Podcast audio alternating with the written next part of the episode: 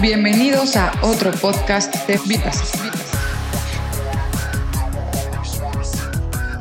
Hola amigos, ¿cómo están? Bienvenidos a otra edición de otro podcast de fantasy, que por cierto algo que tenemos que seguir debatiendo es el nombre de este podcast. Hemos recibido muchas críticas y se va a abrir a debate a todos nuestros múltiples radioescuchas en los diferentes continentes. Aprovechamos para saludar a, a Enrique en Nueva York, a, a, mis hermanas este, en Madrid y en Londres.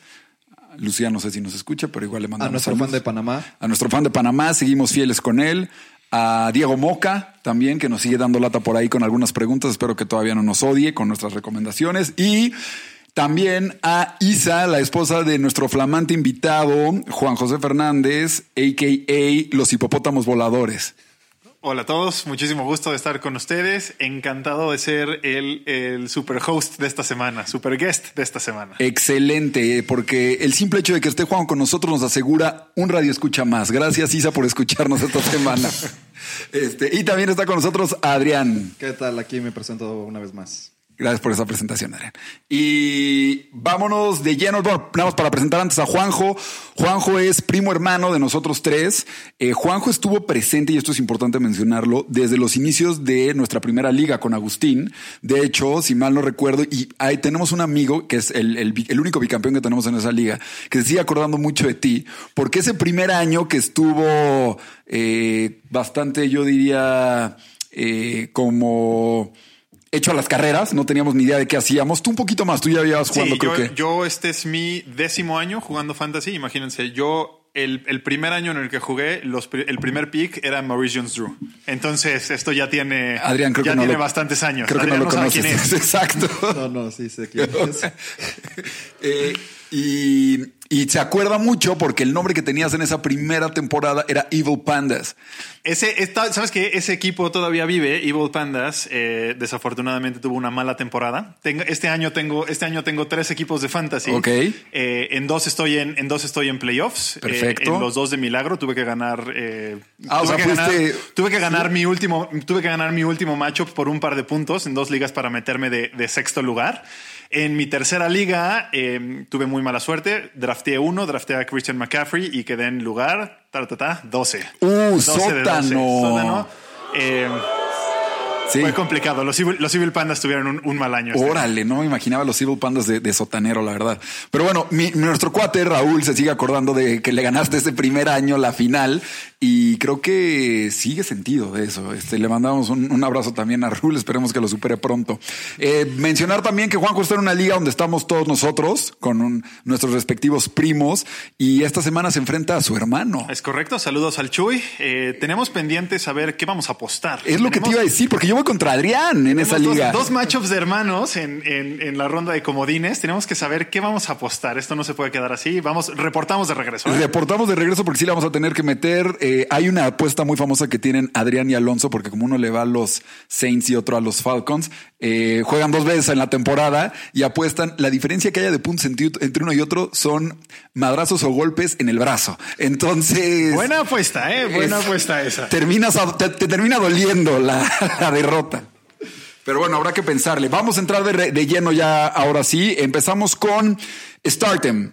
Eh, les pregunto, Juanjo, Adrián, vamos primero con QB. Adrián. Con QB yo empiezo con Ryan Tannehill que va contra los Jaguars. Ryan Tannehill ha tenido un muy buen año con excepción a las semanas 3, 9 y 11. Desde entonces ha dado más de 19 puntos, incluyendo la semana pasada que dio 27 puntos, 57 puntos contra los Cleveland Browns. Y además Ryan Tannehill va contra los Jaguars y actualmente, que actualmente son el cuarto equipo en permitir más puntos contra corebacks. Me encanta la recomendación de Tannehill. Eh, ¿Alguna otra? Yo traigo también a Justin Herbert. Ok. La semana pasada Herbert tuvo una muy mala semana, sin embargo eso no frena a Herbert de ser el octavo coreback con más puntos en fantasy y esta semana tiene el tiene un juego ideal que es contra un equipo fácil que son los Atlanta Falcons. Son el equipo que ha permitido más puntos contra coreback en fantasy. Me encanta, a mí me encanta la recomendación de, de, Herbert. Estuve esperando un rebote parecido al que tuvo David Carr de, dos, de hace dos semanas con, un, con Derek. puntos negativos. Derek Carr. Derek Carr. Hace, perdón. Juanco se quedó hace unos años todavía cuando jugaba David. Estamos. Gracias.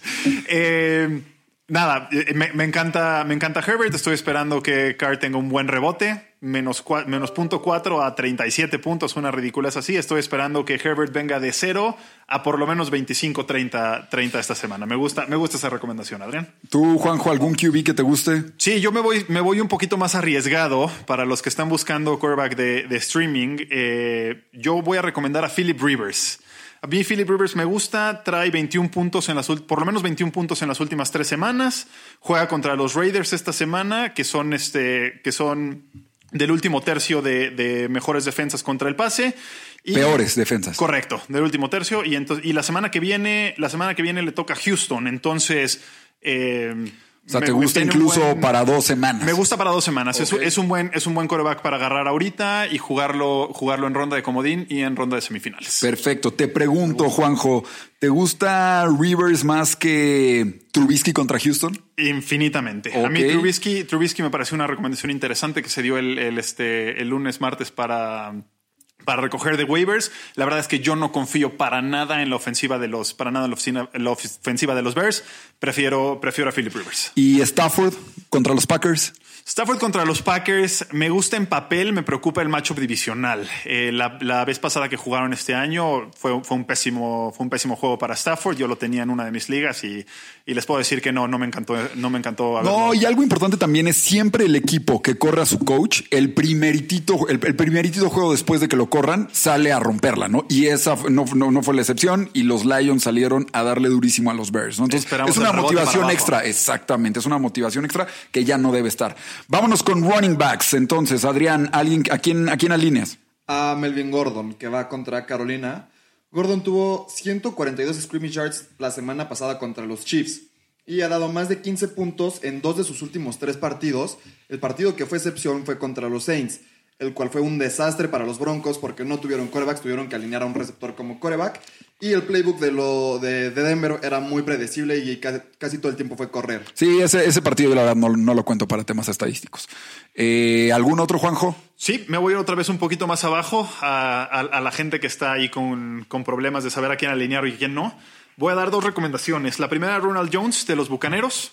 Parece que por fin está claramente arriba en el depth chart de, de Leonard Fournette. Correcto. Eh, buena, buenas palabras de Bruce Arians para él esta semana. Saliendo de bye debería estar fresco.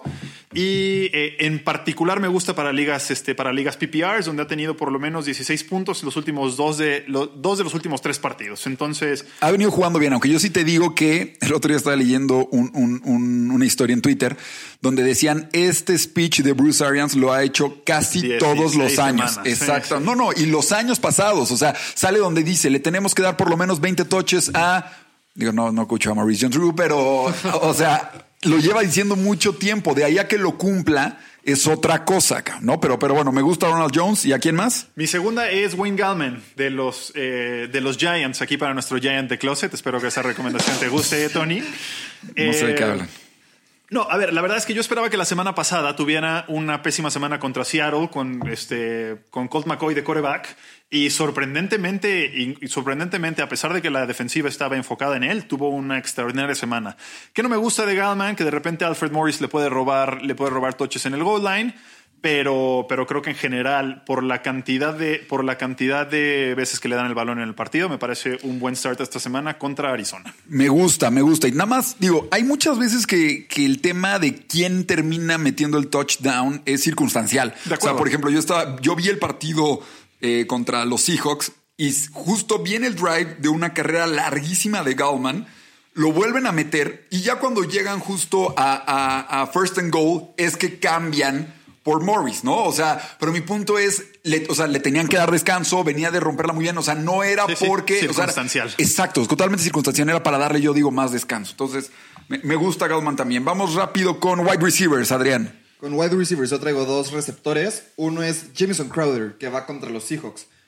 Jameson Crowder lleva 503 yardas en lo que va del año en 8 partidos jugados, promediando un total de 62 yardas por partido, en lo cual, en mi opinión, es una buena estadística. Y no solo eso, sino que también lleva un total de 64 targets, promediando un total de 8 tra- targets por partido. Entonces, los targets están ahí, la producción también está ahí, y siento que esta semana puede ser una buena semana para Crowder, ya que los Seahawks son la peor defensa contra el pase. yo tengo una regla general de mantenerme lejos de los Jets. Entonces no estoy seguro de, no estoy seguro de que te la compre, pero buena, buena, buena recomendación, intensa. Es dura. ¿Y quién más? Y mi otro receptor es Corey Davis. Este, Me encanta. Viene de romperla. Casi me da el triunfo en una liga donde terminé perdiendo gracias a el baboso del corredor de los Steelers. ¿Cómo se llama el suplente? Benny Snell. Benny Benny Snell. O sea, necesitaba que diera cuatro puntos. El animal no me los pudo dar. Un saludo a Juan y que perdí contra él en esa liga. Yo les dije que Benny Snell, en mi opinión, es terrible. Hasta Bueno, me el- regañaron el- por las palabras que dije acerca de Benny Snell. Pero bueno, entonces, Corey Davis, porque al igual que Crowder, Corey Davis tiene sus targets y su producción en yardas con un total de 801 yardas. La semana pasada contra los Browns dio 35.2 puntos y esta semana se enfrenta contra la defensiva número 28 contra el pase, que son los Jaguars. es lo que te iba a decir. Estaba de la mano con tu start de QB, que Ryan es Tannehill. de Ryan Tannehill. O sea, tú vas all in con los Titans. Sí, sí, sí, así es. El Sí, Titan de Closet. eh, y a ver, digo, obviamente AJ Brown, AJ Brown todo el mundo lo va a alinear, pero creo que hay, creo que hay puntos para todos jugando contra los, Sí. jugando contra Sí, los Jacks. es. Eh, perfecto. ¿Tú, Juanjo? No, ¿Algún wide nada- receiver? nada Estás, adicional. Nada más te, te, Me sumo, me sumo con Adrián. te sumas. Perfecto. Vámonos rápido a Tyrend, Adrián. ¿Quién te gusta? Tyren, me gusta Mike Gesicki. Va contra los Chiefs. De papel suena un partido Complicado. difícil. Sí, así es. Pero Gesicki es el sexto Tyren en puntaje de esta temporada. Además, la semana pasada anotó eh, muy buenos 23.8 puntos. Y lo más importante es que la semana pasada tuvo su máximo de targets en un partido con, con 9 targets, ¿no? La semana pasada nunca había tenido tantos targets como la semana pasada. Y creo que será buena esta semana contra los Chiefs. De acuerdo, ¿eh? a, a, a Gesicki le hace bien Tua. eh, yo lo traigo en una, lo traigo en una liga y le debo, le debo un pase a playoffs a Gesicki. Entonces, y leí que, de acuerdo. eh, leí que a Tua no le encanta lanzarle a Devante Parker, por lo cual Habría que preguntarle a Agustín sobre eso, pero. Eh, ¿Y de defensa? Voy con la defensa de los Saints. Van contra los Eagles. Los Eagles han permitido 4.4 sacks por partido, mientras que los Saints llevan un total de 36 sacks en el año, promediando 3 sacks por partido. Además, los Eagles van con un coreback nuevo, que es Jalen Hurts. Y No, me gusta, me gusta mucho. creo que va a ser algo difícil para Jalen. creo- Es un partido difícil para Jalen Hurts y dudo que la pueda romper. Es una muy buena defensa. Ahora, yo lo único que digo es qué tanto ese número eh, que dijiste de sacks es también por Carson Wentz, ¿no? O sea, hemos estado viendo, la verdad, muchos QBs que por tardarse en soltar la bola es que llegue el sack. No necesariamente, a lo mejor tu línea está haciendo un buen papel, ¿no? Pero, o, a lo mejor uno no tan malo, pero con Wentz yo creo que muchos de los sacks que tiene, o sea, ese número escandaloso que trae de sacks, también mucho es por culpa suya. Sí, sí y a la vez no. Eh, también va de la mano un poco con uno de los hits, que luego pasaremos a eso. Pero la línea ofensiva de los Eagles han, han perdido a tres miembros de la línea ofensiva. No es tanto culpa de Wentz en ese caso de tardarse en lanzar el balón, sino que la línea ofensiva de los Eagles este año no ha sido muy buena. Eh, difiero, habrá que verlo, pero me gusta en general la recomendación. Esta semana vamos a saber ¿no? si el problema era Carson Wentz o, o- o el problema es la línea ofensiva. Exactamente, ya, lo veremos. Vamos ahora a los seats.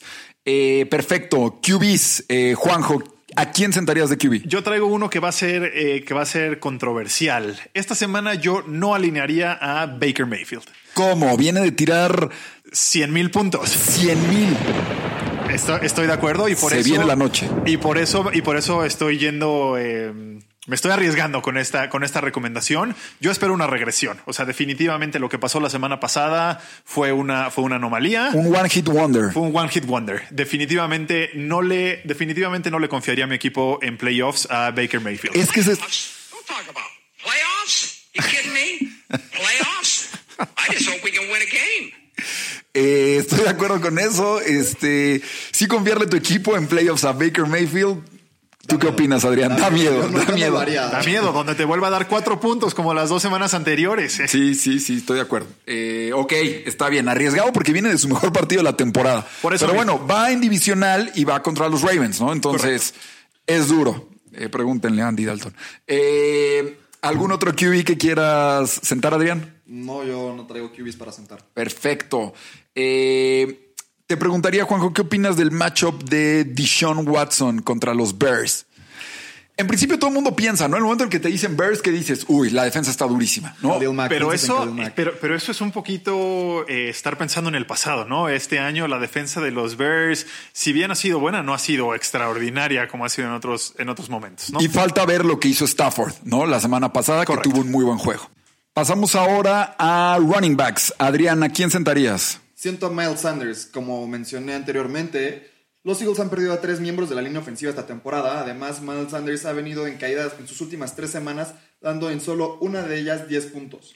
De hecho, solo una semana de sus últimas ocho ha dado más de 15 puntos. No, y algo importante es todo el mundo pensaba que Miles Sanders le iba a romper porque iba contra una de las peores defensivas por tierra que son los Packers y no pudo, ¿no? O sea, decían, eh, recuerdo que le- leí en Twitter de todos los equipos que juegan contra los Packers, mínimo uno de sus running backs tiene más de 100 yardas. Miles Sanders fue la excepción. Entonces, Y estoy de además acuerdo. van contra los Saints, que son la defensiva número uno contra la carrera. Sí, los Saints, los Saints, los Saints. Eh, pasamos contigo, Juanjo. ¿A quiénes sentarías de running back? Yo traigo un, eh, yo traigo dos equipos completos a los que sentaría todos sus running backs, tanto a los 49ers como a los Bills de Buffalo. El tema con los 49ers es, número uno, el matchup es malísimo, van contra el Washington Football Team, eh, defensa durísima. Y con los 49ers nunca sabes, ahora que están, ahora que por fin están sanos todos los corredores, no sabes si los toches los va a tener Mostert, si los va a tener Wilson, si los va a tener McKinnon, si los va a tener Coleman. Eh, simplemente me alejaría de, me alejaría de ahí para evitar no, no salir quemado. Eh, y mi segunda recomendación para Sid es también los dos corredores de Buffalo. Tanto Moss como Singletary al final. Eh, al final todos los running, los running touchdowns de ese equipo los tiene el coreback. Josh Allen es el número uno por tierra de ese equipo. entonces, lejos, lejos de los 49ers, lejos de los Bills. Me duele decir esto porque soy un, eh, ya saben, ustedes saben que soy un, un- un fan de los 49ers de, de Hueso Colorado, pero, pero no, esta semana no. Perfecto, vamos ahora a wide receivers. Eh, en wide receivers a mí me gustaría sentar a Chase Claypool y, y les voy a decir por qué. Eh, salió Big Ben, ¿no? A, declarar que necesitaba que James Washington estuviera más tiempo en el terreno de juego. ¿Esto en qué resultó? En que el último matchup eh, contra el fútbol team, de hecho, que donde perdieron el invicto, eh, Claypool solo jugó 44% de los snaps, lo que viene siendo su más bajo desde la semana 2. Y Washington estuvo en 54% de los snaps lo cual ha sido su mejor desde la semana 6. Entonces, digo, yo sé que a lo mejor estos datos no son puntos en fantasy y a lo mejor no es el matchup, pero sí es un, creo que eh, la ofensiva de Pittsburgh se quiere alejar un poquito de Chase Estar Claypool. pendiente, ¿no? Exacto. Debería tener ah, o sea, cuidado con Claypool. Y yo incluso, incluso le colgaría a Yuyu a tu recomendación. Van, van un poquito de la mano. Ok. Sí, Juju, eh, estábamos viendo sus estadísticas, eh, parecían estadísticas de running back. Creo que tuvo, aún y cuando tuvo seis o siete pases, eh, se combinó para, creo que menos de 40 yardas, ¿no? O sea, Y yo traigo otra recomendación de receptor a que sentar es Marvin Jones. Los Detroit Lions van contra los Green Bay Packers y la- es la defensa número 6 contra el pase. No solo eso, sino que Marvin Jones irá cara a cara con el cornerback Jared Alexander, que el cual sin duda es uno de los mejores de la liga. Los Lions y los Packers ya se enfrentaron una vez en, en el año y Marvin Jones tuvo solo 4 targets y 3 recepciones para 19 yardas y 0 touchdowns cuando, se enfrentó, cuando estaba cubierto por Jared Alexander. Perfecto. Eh, vamos con Adrián. Tú querías decir algo de una defensa, ¿no? Sí, sí. Digo, de seats. Si todavía traemos seats. Exacto. traigo a Sackers. Para cerrarlo. Ah, cerrar los hits también traes tight end, Sackers, ok. contra los Saints, que viene regresando de su lesión y la semana pasada no tuvo una calurosa bienvenida, ya que solo tuvo 4 targets y jugó 27 snaps, mientras que Dallas Goddard jugó en 52 snaps. Además van contra los Saints, que es la décima defensiva contra el pase. O sea, Adrián lo que está recomendando es sienten a todos los Eagles. Así es, literalmente. Y eh, defensa, Adrián. Lo- las estadísticas no mienten, pero bueno. Y de defensa sentar a la defensa de los Dolphins, que van contra los Chiefs. Eres un estúpido. Oh, Perdóname. Relájate. Que. Vamos a una pausa. ¿ya? Vamos a una pausa. Este, bueno. Digo, cabe recalcar que Agustín está atrás de la computadora, ¿no? Exacto. comentario no le cayó bien. Pero bueno. Pero ¿por qué? ¿Por qué la defensa de los Porque Dolphins? los Miami Dolphins van contra los Kansas City Chiefs y por más que este año sea un buen año para la defensiva de los Dolphins, esta semana yo desconfiaría, yo desconfiaría de esa defensa porque van contra Patrick Mahomes y creo que puede ser una semana no muy exitosa para los Dolphins. Sin duda, ¿no? Creo que, creo que ahí para la gente que no, tal vez no le está poniendo atención todas las semanas a qué defensa está alineando, porque los Dolphins le han dado bien semana con semana. Esta es la semana para poner atención y, y buscar en streaming qué más pueden encontrar. Así es. Excelente, de acuerdo con ustedes. Eh, ahora vamos a contestar algunas de las preguntas que hemos recibido, eh, ya sea por Twitter o por Instagram. Eh, las primeras dos. eh, Antes, antes de ir a las preguntas, quiero decirles que estoy muy impresionado por la cantidad de, de preguntas que reciben en, en Twitter y en Instagram. ¿eh? Yo estoy esperando que, que ya para en un par de semanitas empecemos a tener este, patrocinadores en este podcast o algo, ¿no? Hacia allá vamos, hacia allá vamos. Eh, empezamos con, y esta va de la mano con uno de los seeds de Adrián.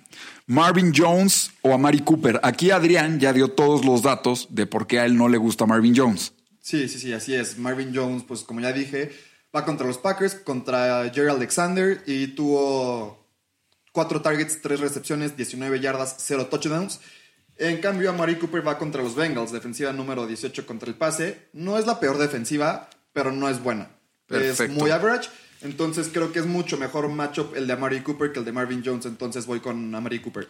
Yo diría, yo creo que es mejor matchup también el de Cooper, pero no estoy de acuerdo con sentar a Marvin Jones. O sea, no, no, no estoy de acuerdo con un sit. Y nada más, te voy a corregir un poco con tus estadísticas. En la semana 2 jugó contra los Packers, pero tuvo cuatro recepciones para 67 yardas y un touchdown. Juan, Dio su touchdown- 10 puntos. Su touchdown no, no lo estaba cubriendo Jerry Alexander.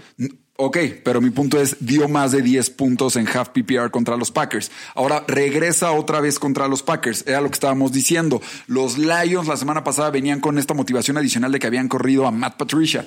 Eh, yo lo único que digo es, viene Marvin Jones de su mejor juego de toda la temporada. Tuvo 21 puntos, 8 recepciones, 116 yardas y otra vez su TD. Entonces, aun y cuando estoy de acuerdo contigo que me gusta más Cooper en cuanto al matchup, si no tienen más opciones, creo que Marvin Jones puede ser una muy buena opción como wide receiver 2 o como flex, yo creo más bien. Sí, bueno, no deja de ser bueno, pero sí, también yo ya había visto eso de la semana 2 contra los Packers, solo que el touchdown que metió es porque Jerry Alexander no lo estaba cubriendo. Bueno, pero no sé si lo vaya a cubrir todo el partido. Es a lo que voy. Ya Sí, está ahí el otro tema. Perfecto. Vamos a la siguiente pregunta. Si tienes que rankear a los siguientes running backs, 1, 2 y 3, ¿a cómo los rankeas y a quién dejarías fuera?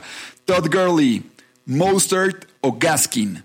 Juanjo. Sin duda, voy hasta arriba con, con Gaskin. Gaskin regresó de lesión. Se suponía que iba a ir poquito a poquito con pocos coches la semana pasada. Gracias, gracias.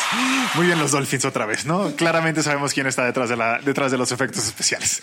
Eh, voy con Gaskin hasta adelante. La semana pasada se suponía que iba a tener pocos toches cuando regresaba de lesión y sorprendentemente tuvo más de 20, una, una brutalidad de puntos. Entonces, Gaskin hasta arriba.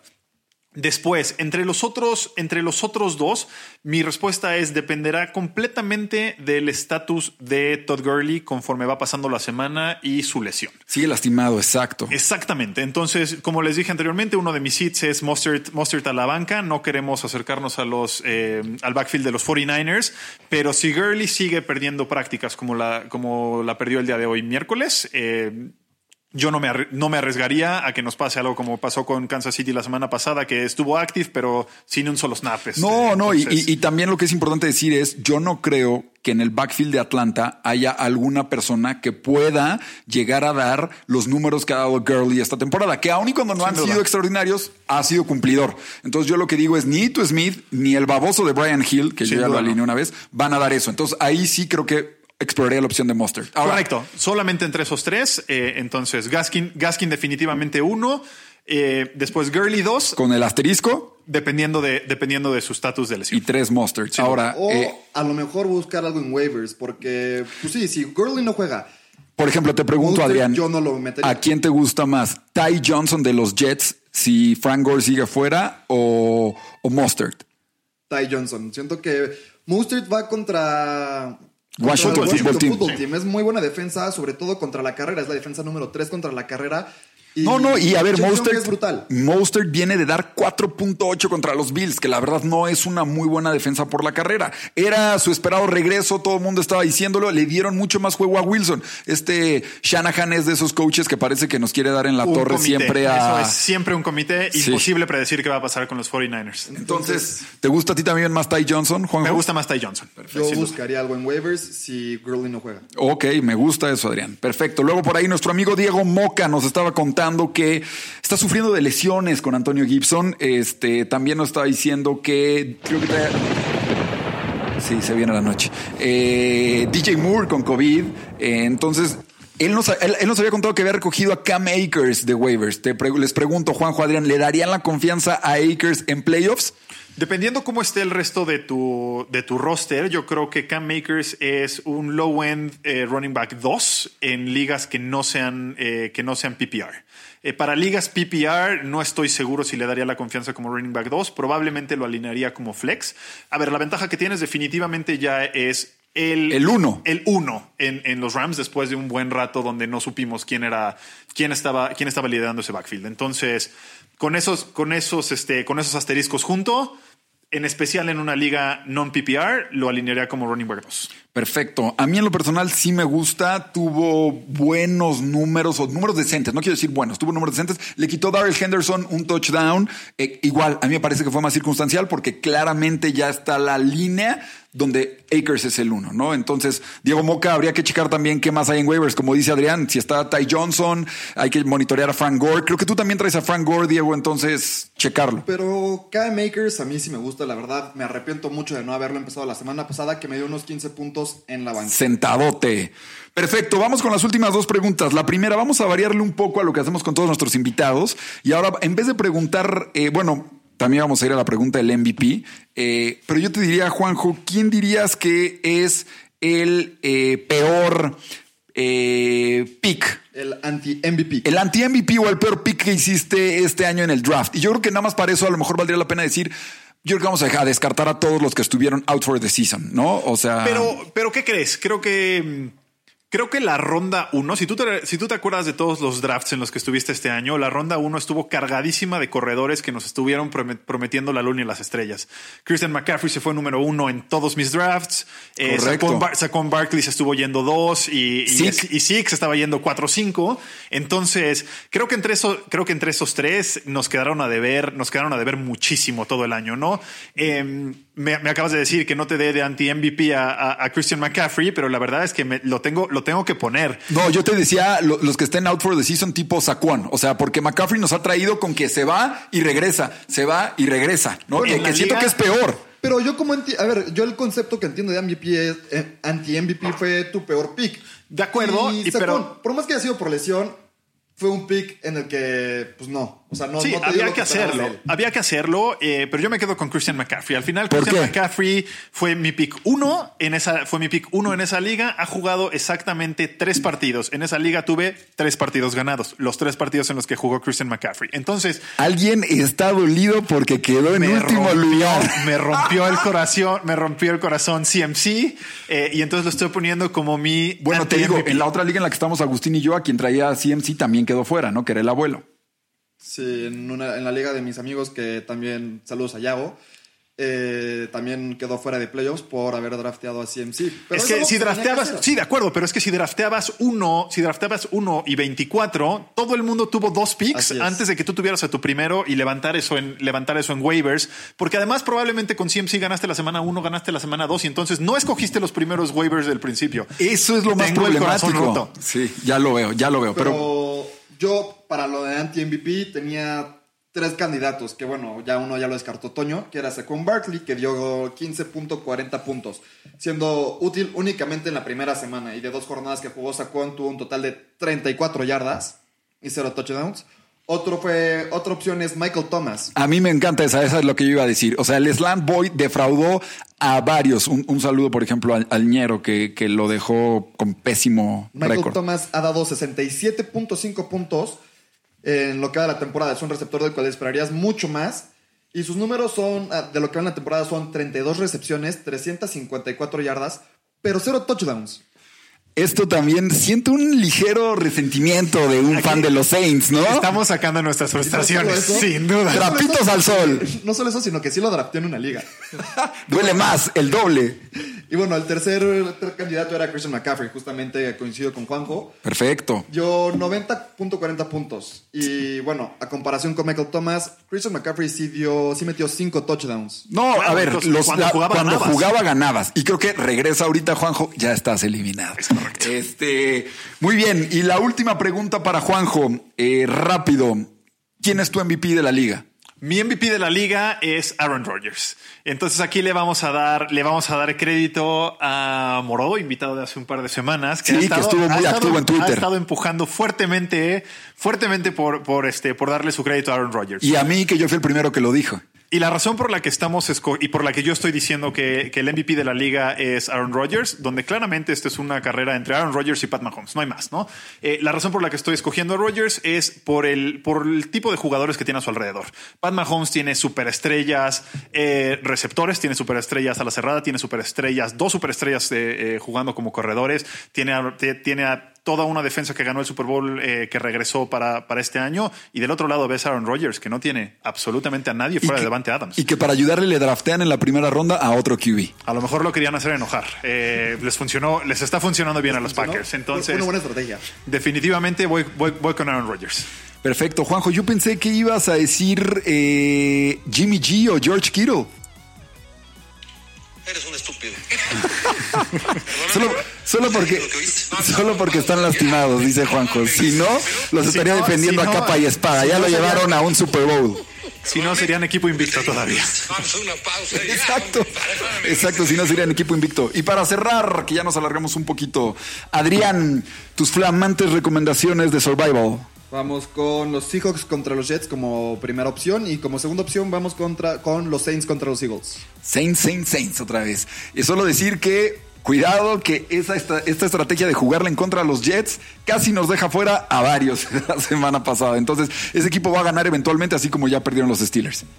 De acuerdo. Pero, pero me gustan, me gustan. Pues muchas gracias a todos. Juanjo, muchas gracias por estar con nosotros. Para cerrar, muy buena suerte a todos los que siguen jugando playoffs esta semana, para todos los que siguen vivos en, en Survivor. Estas son las semanas, estas son las semanas en las que se hace dinero. Suerte a todos, excepto al Chuy. Exacto. Y los mantenemos al tanto de nuestras apuestas.